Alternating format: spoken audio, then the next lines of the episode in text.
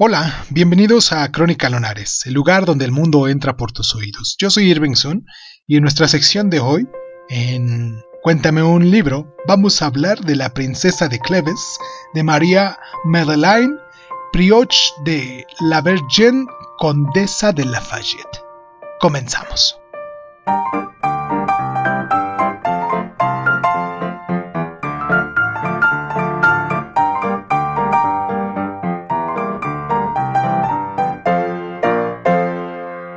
Esta profunda historia sobre un amor prohibido que se desata pero no llega a consumarse y acaba muriendo de una muerte no natural, se desarrolla en la corte de Enrique II de Francia durante los últimos años de su reinado.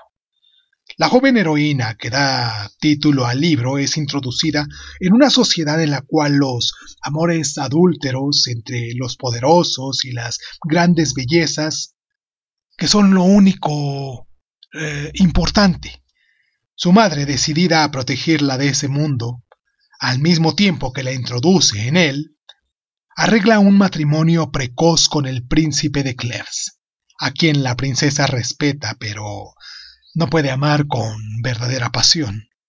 Más tarde, ésta se enamora perdidamente del duque de Nemours, el hombre más solicitado de la corte, y él le es correspondido. Su amor no llega a consumarse, ni se verá condicionado por el destino o las circunstancias. Será alentado y resistido en el curso de una serie de escandalosas escenas de amor y traición que constituyen un escándalo literario para la propia sociedad de Madame de Lafayette, no sólo porque fueron juzgadas inverosímiles, sino por la evidente singularidad de sus intenciones. En una primera escena, Nemours, aún sabiendo que ella está observando, se apropia de un relato de la princesa que pertenece a su marido.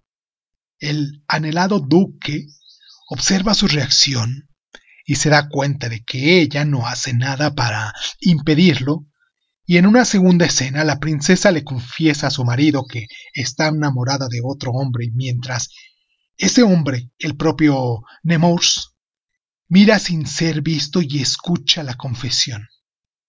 En la tercera, Nemours, espiado por el criado del marido, sigue a la princesa hasta su casa de campo donde la ve contemplando una pintura que lo representa a él y todas las escenas provocan en la princesa una confusión irresoluble e insoportable, pero nos ofrecen al lector, al lector moderno, nosotros, la experiencia irresistible de una narración de gran complejidad emocional.